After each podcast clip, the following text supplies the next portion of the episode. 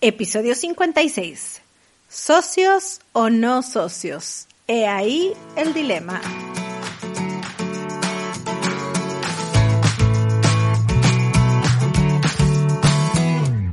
¿Tienes un negocio o deseas iniciar uno? Entonces, este podcast es para ti. Estás en la ciencia de emprender programa en donde compartiremos técnicas, herramientas, experiencias que nos ayuden a desarrollarnos como emprendedores. Mi nombre es Patricia Díaz y quisiera acompañarte en esta aventura. Prepárate y disfruta de este enriquecedor camino que es emprender tu negocio.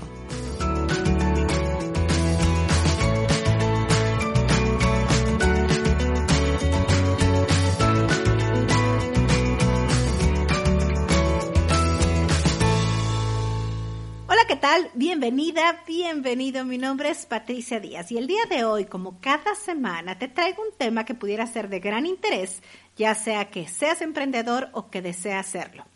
Y este es un tema que, que bueno, nos entra mucho la duda de si tener socios, si, si irnos nosotros por nuestra cuenta, independientes, sobre todo en la etapa o en la que estamos iniciando un negocio o bien cuando queremos hacer crecer el negocio y necesitamos apoyo o, creemos que podemos crecer y hacer un equipo y no sabemos de qué forma hacerlo.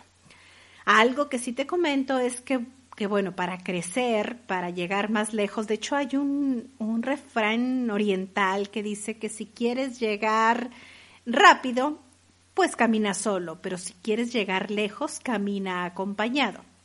Y sí voy muy de acuerdo con esta frase. Eh, para crear empresas más sólidas, más fuertes, pues necesitas formar un equipo de trabajo, pero puedes formar el equipo de trabajo ya sea bajo contrato o con socios o dependiendo también de la dimensión y la magnitud que quieres alcanzar en tu empresa. ¿Qué es lo que vamos a ver ahora con este podcast? Pues básicamente te voy a mostrar tres de los principales esquemas de sociedades que hay, digo, y, no tanto legales, porque ahí lo mejor es acercarte a tu contador, a un notario, a alguien que te pudiera hacer, asesorar sobre aspectos legales que hay en tu país o que hay en la ciudad en la que vives y que te pudiera proteger muchísimo cuando vas a hacer una sociedad, cuando vas a formar ya diferentes tipos de sociedades, personas morales, eh, sociedades anónimas, asociaciones civiles, etcétera.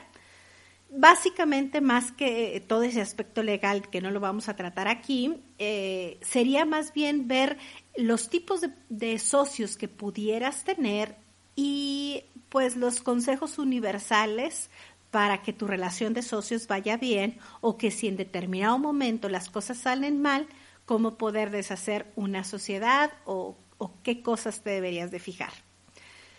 Empezamos con los tipos de socio. Desde mi punto de vista hay tres tipos de socio. Uno es el socio inversor de capital, otro es el socio inversor impulsor y otro es el socio operador.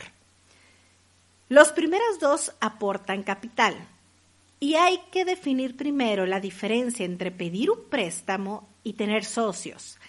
Al tener socios, estás aceptando que alguien más pueda compartir contigo el riesgo y también las ganancias. Cuando uno quiere capital y va a un banco, pues pide un préstamo.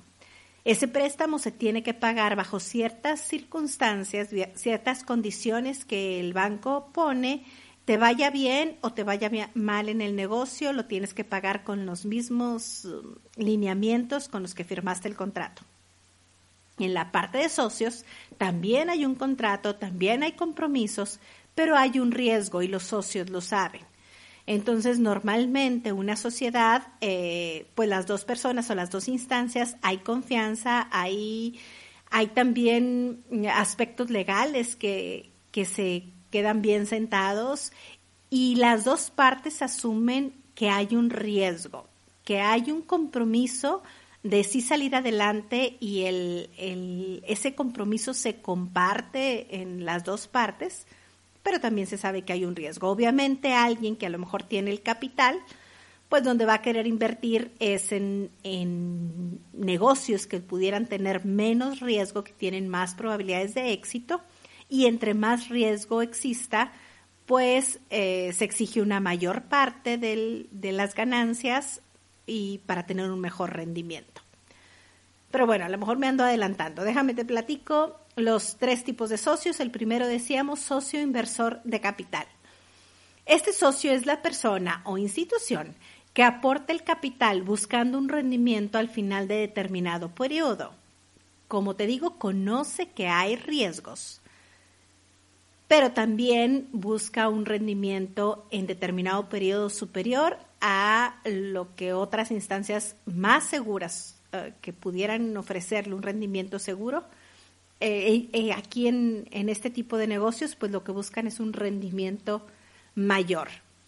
Socio inversor impulsor.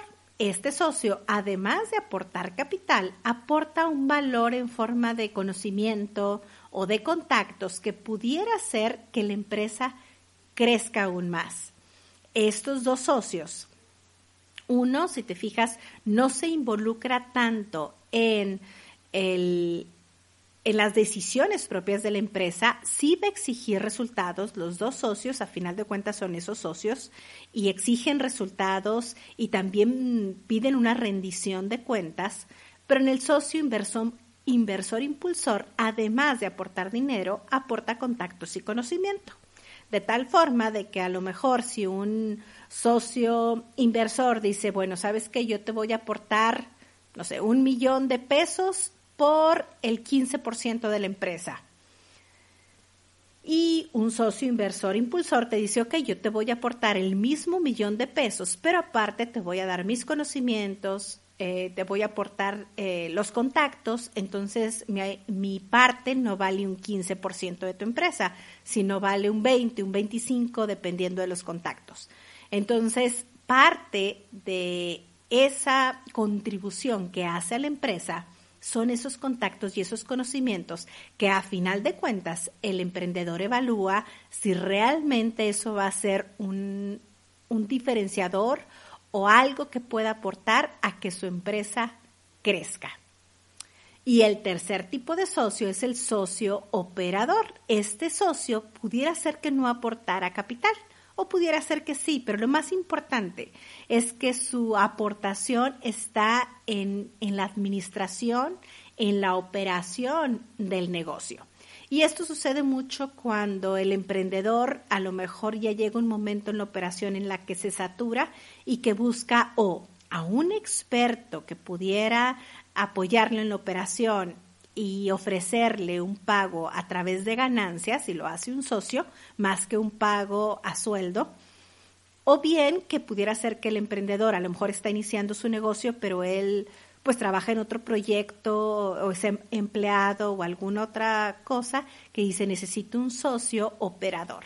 Y cuando se ve el esquema de socio operador es cuando realmente la persona que se va a asociar contigo pues comparte la misma visión y sabes que es necesario que esté em, compartiendo también el riesgo para que su, su entusiasmo y la forma en la que haga las cosas sea más viendo la organización como, como parte de él, o sea, que él también es dueño.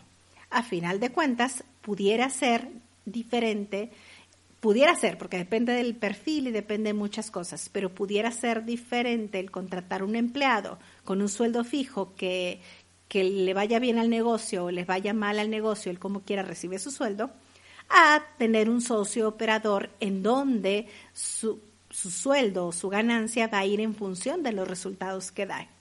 Eh, entonces, pues bueno, son tres tipos de sociedades que puedes analizar. Uno es socio inversor de, inversor de capital, otro es socio inversor de capital, más aparte impulsor de la empresa, y el otro es el socio operador.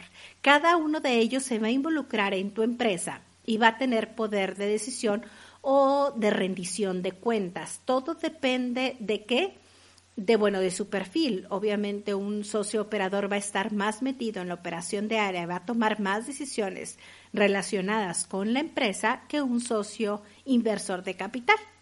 Más sin embargo, lo que tiene más peso y lo que hay que cuidar es el porcentaje de la empresa que tiene cada quien.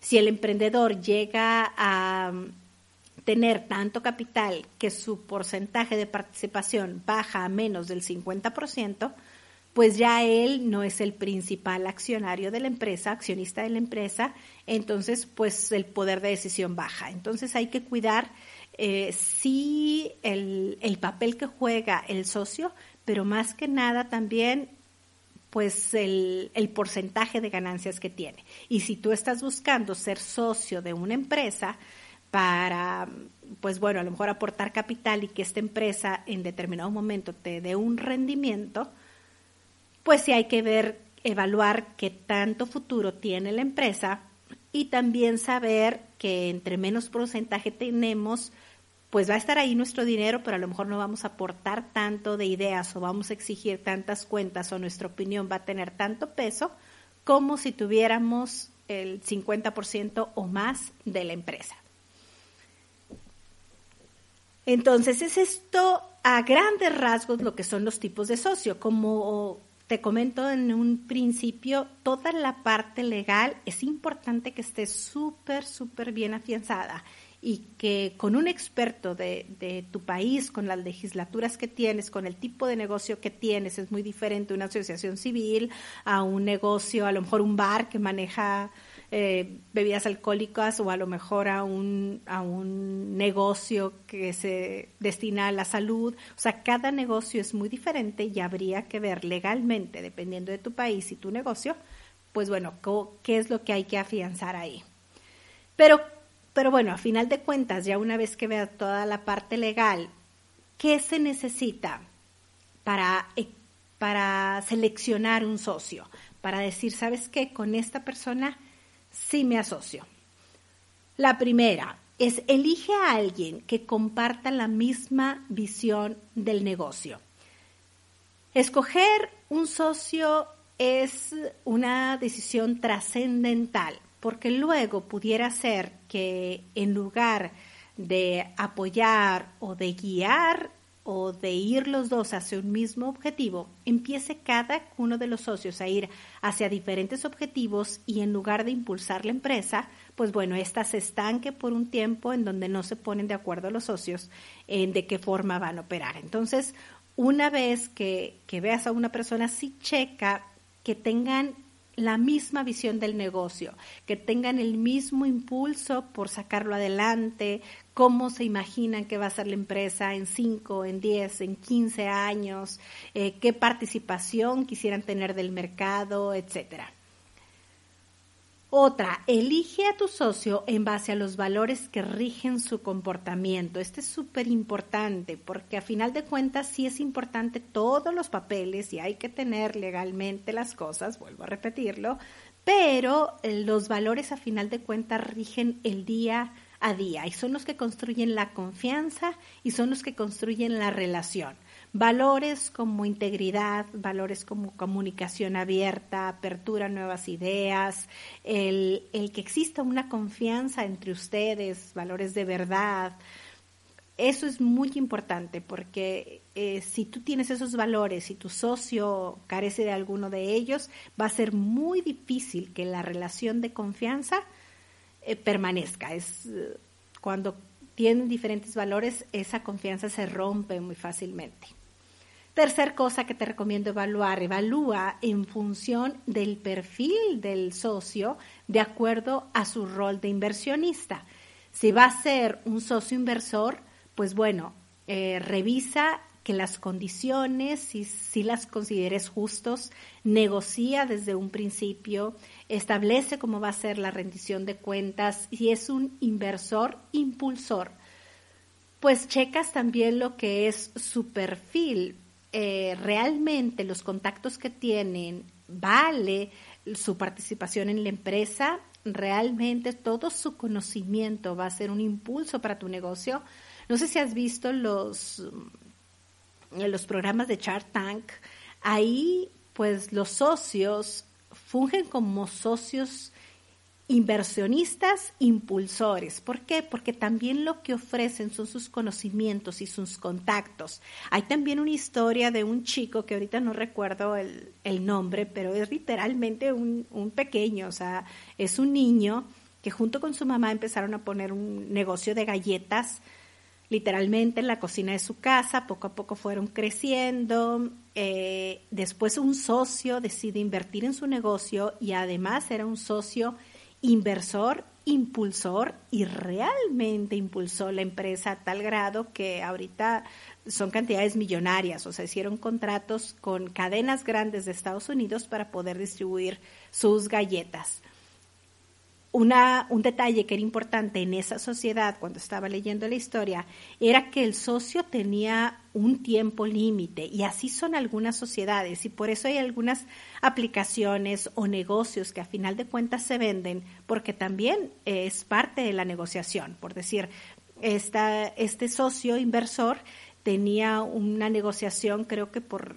tres o cuatro años en donde él iba a aportar una cantidad iba a tener una participación en la empresa, iban a lograr hacer crecer la empresa y al final del periodo él se tenía que retirar y retirar su parte con lo que valía en ese momento, que fue un muy buen negocio y al señor le resultó súper buen negocio y al chico también y a la mamá, porque realmente ayudó e impulsó a la empresa durante ese tiempo. Entonces, digo, una relación de socio no tiene que ser eterna, puedes poner y puedes negociar entre el socio y tú por cuánto tiempo va a ser esa relación y cómo va a ser el final de la relación.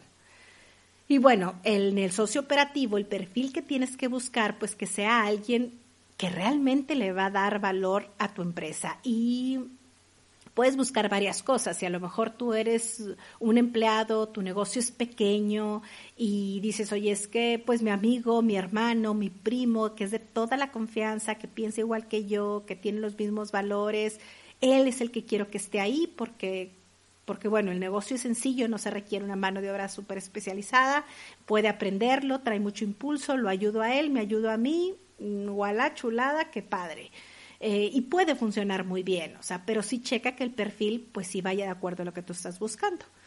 Sin embargo, si es a lo mejor, oye, ¿sabes qué? Es que estamos inventando un artículo que va a ser de gran uso para ahora el sector salud y sí requiere un especialista que por una parte pues conozca todo el proceso este de, fármacos o de salud o, algo por el estilo, que tenga conocimientos en las patentes médicas y que tenga conocimiento y relaciones en otras cosas y que opere esa parte del negocio, pues este socio operador eh, hay que checar que su perfil realmente sea con que cumpla con todos esos conocimientos y eso que va a dar un impulso a tu empresa.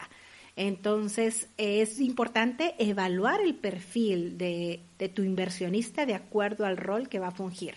Si es solo socio inversor, si es inversor impulsor o si es socio operativo. Otra cosa que, hay que tomar en cuenta es, prefiere a los socios que te complementen como líder. Mm, hay, hay, diferentes tipos de liderazgo y en algún otro programa pues lo veremos porque es tema de, de otro otro podcast completo, porque hay muchos tipos de liderazgos y no hay una receta única.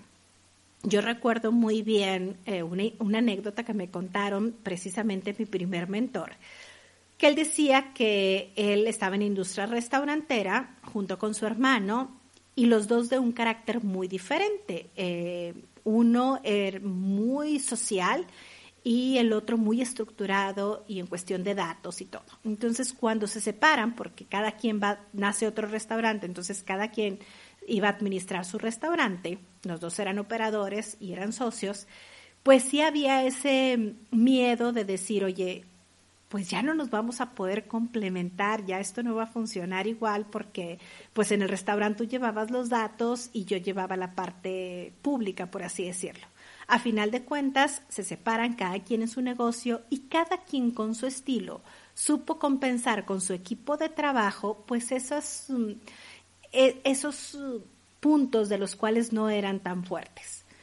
Aquí, bueno, pues es una historia en la que sucedió al revés, los dos eran socios y, se separaron, pero al revés también funciona, o sea que de repente dices tú, oye, es que yo soy muy de datos o yo soy muy social, o como en el caso de otras sociedades, como es el caso de Disney, en donde pues uno de los hermanos era muy creativo y el otro era muy con visión de negocios, y entre los dos pudieron complementar su liderazgo, pudieron complementarse uno al otro para que la empresa fuera pues lo que actualmente es y lo que en su momento, gracias al trabajo de los dos, empezó a crecer. Otro punto es, prefiere a alguien con quien puedas llevar una relación de confianza y comunicación. Eh, sí tiene que ver mucho esa parte emotiva de la relación. A final de cuentas son personas y aunque tienen que ver las cosas de una forma objetiva, si entre ustedes por algún motivo de, emociones no hay comunicación o, o no hay una confianza, pues no tiene caso que lleven una relación de negocio, porque si las bases para una buena relación entre socios es la comunicación y la confianza. Y ciertamente la, estas dos cosas, la comunicación y la confianza, pues van a hacer que puedan llevar la fiesta en paz durante toda su relación, porque una cosa es la selección y, de tu socio y otra es ya el día a día.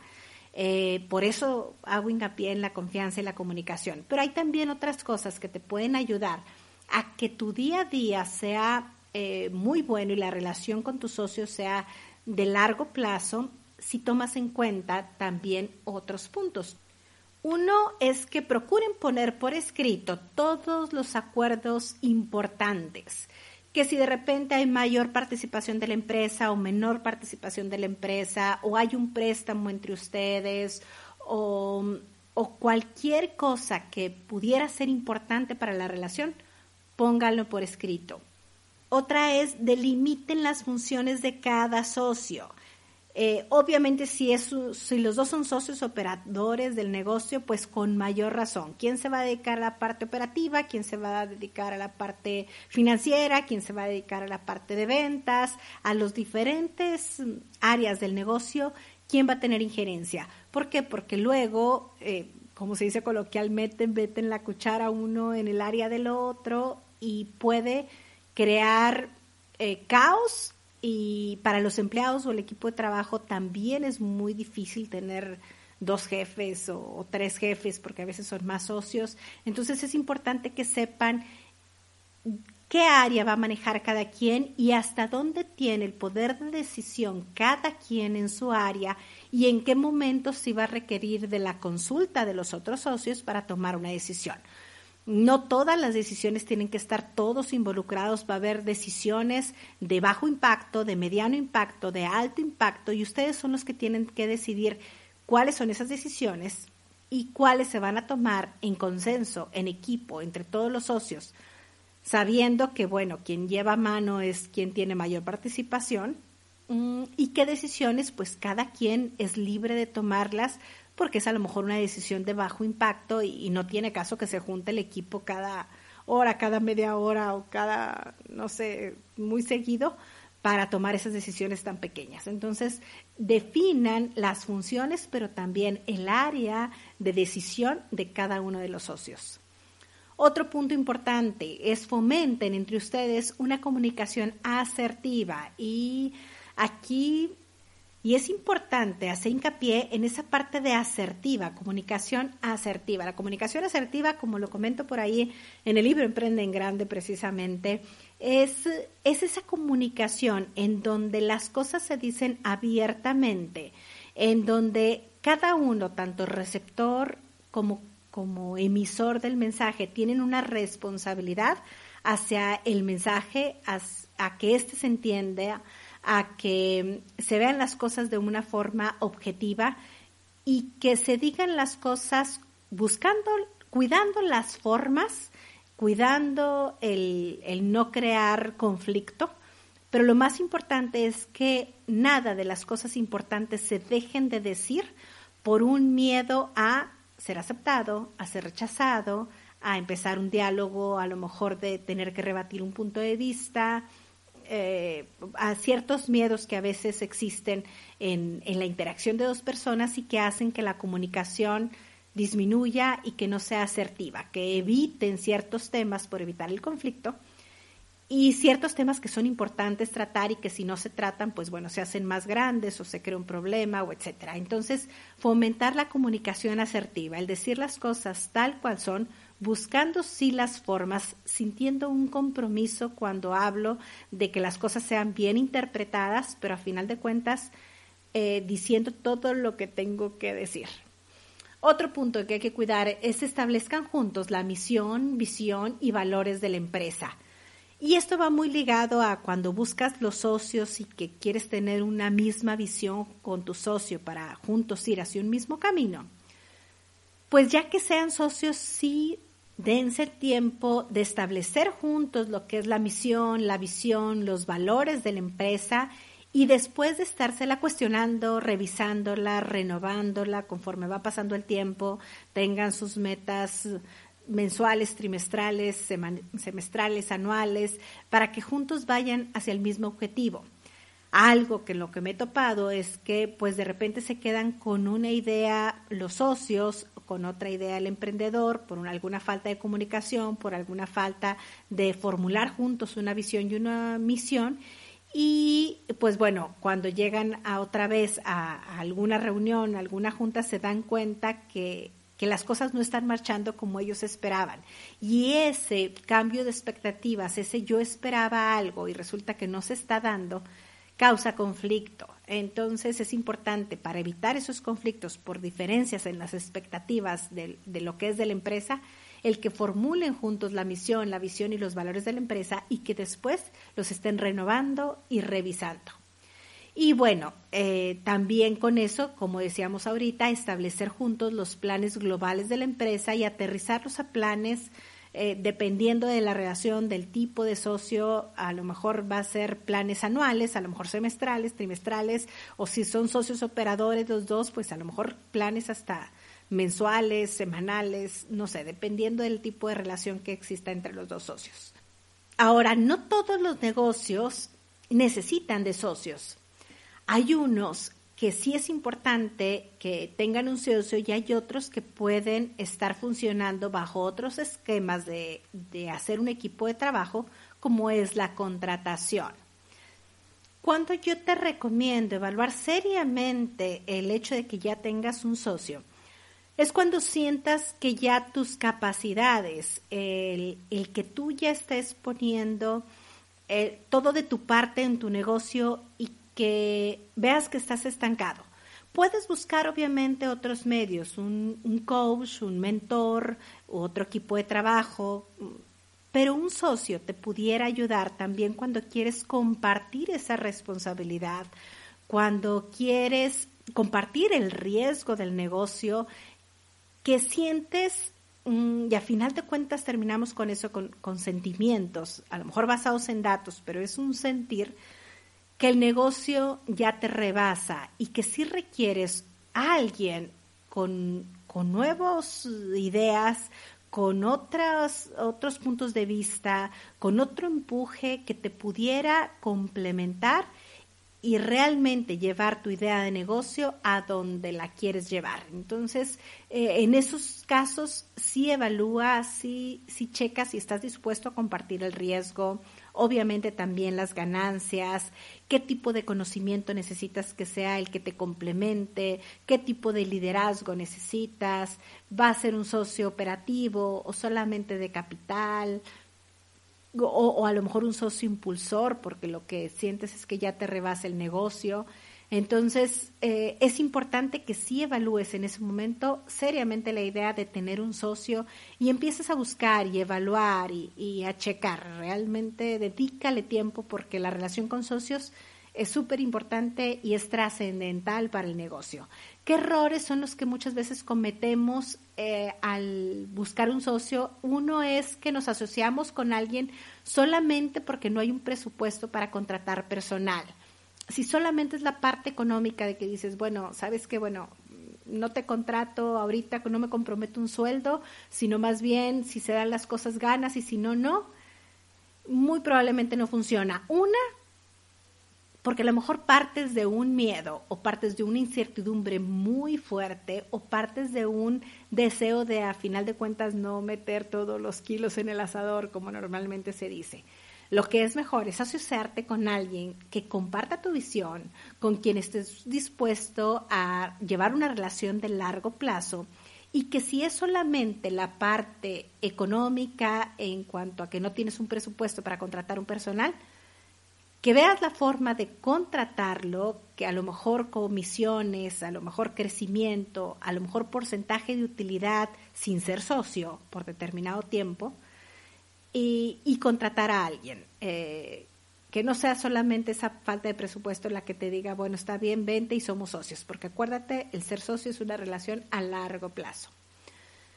Otro error que se comete muy a menudo es no tener todo por escrito, un contrato firmado. Acuérdate, lo que hablamos hace ratito todos los acuerdos desde un inicio de preferencia, pero si acaso ya son socios y no tienen acuerdos por escrito, es buen momento de ponerlos. Oye, es que es mi hermano, es que es mi cuñado, es que es mi papá, es que lo que sea, es que es mi esposa, es mi esposo, es importante que pongan acuerdos por escrito. No tener una estrategia de salida. Hay veces que a los negocios les va mal o hay veces que les va súper bien y que, bueno, uno de los socios desean salirse de la sociedad, terminar la relación y es importante tener un plan de salida.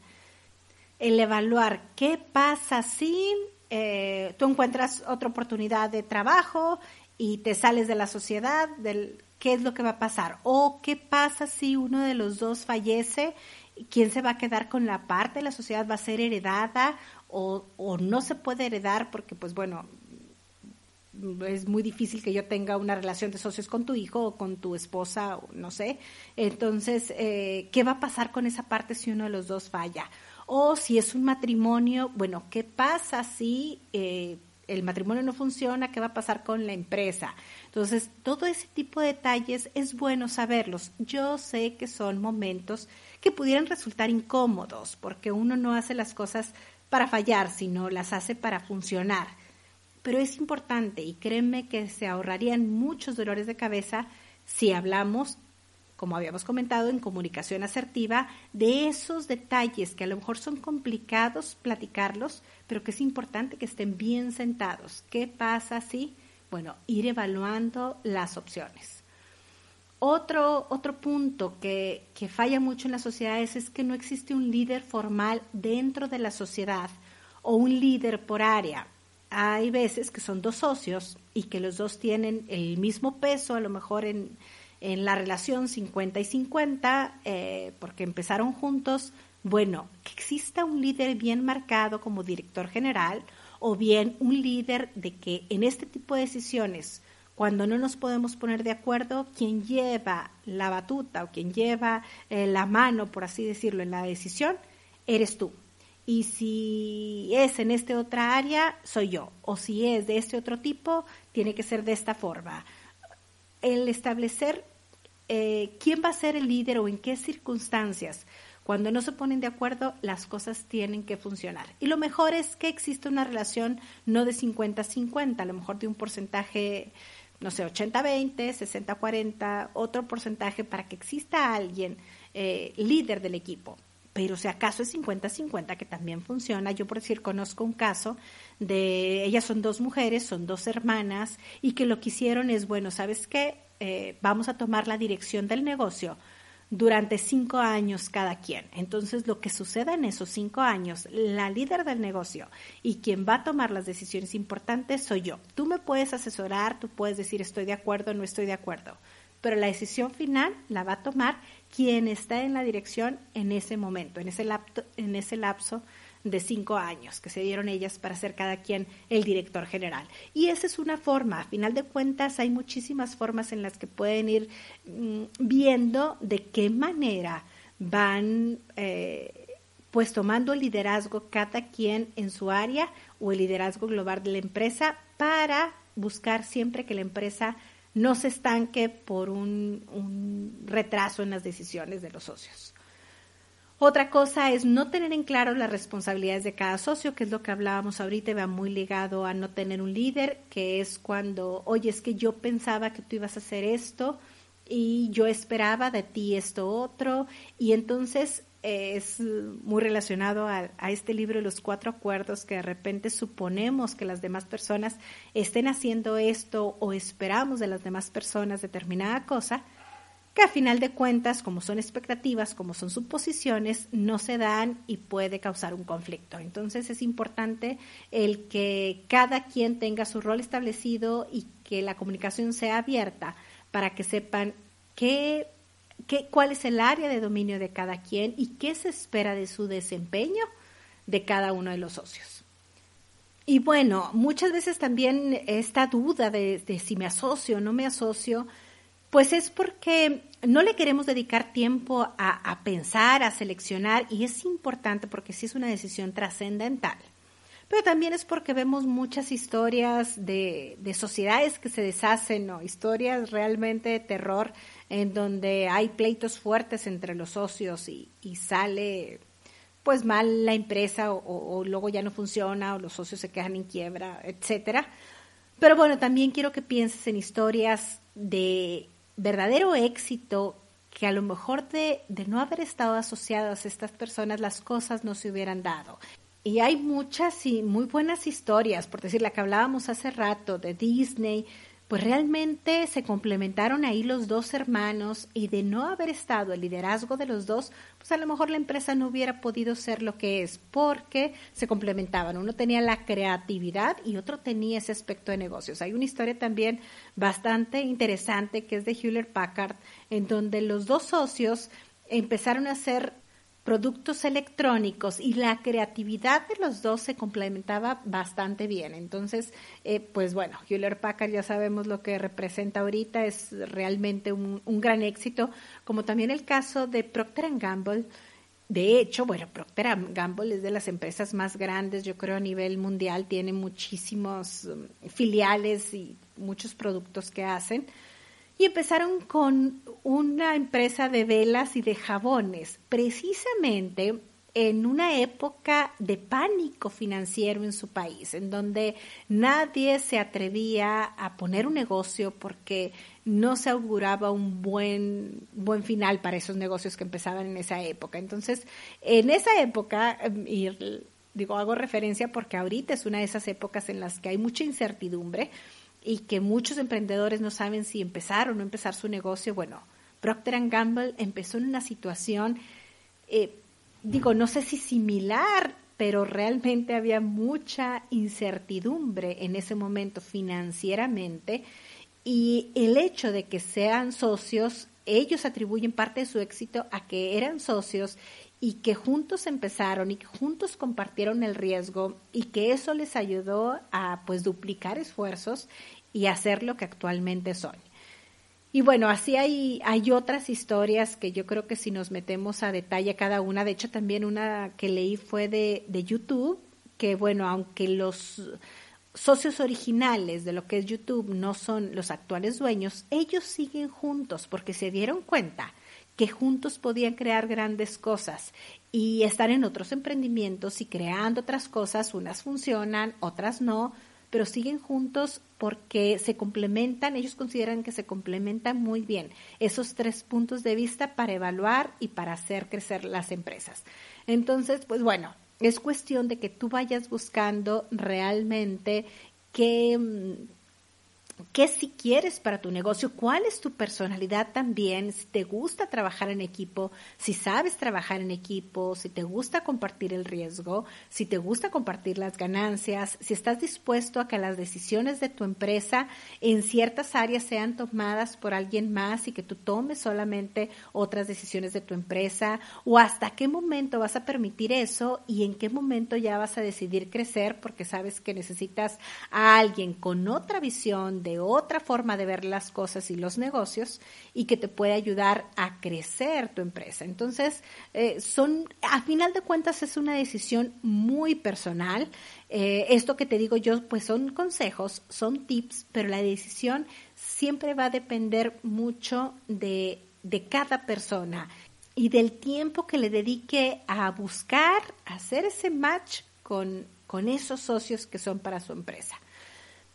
Y con esto hemos llegado al final del programa. Espero que te haya gustado. Espero que si estás pensando en tener socios o no tenerlos, eh, esta información que te doy haya sido de utilidad. Y como siempre, te recuerdo, te comento, es una decisión muy personal y tienes que cuidar mucho también la parte legal para que todo esté por escrito y que bueno, que todo se haga en santa paz y que realmente el que tengas un socio potencialice tu empresa y no la detenga.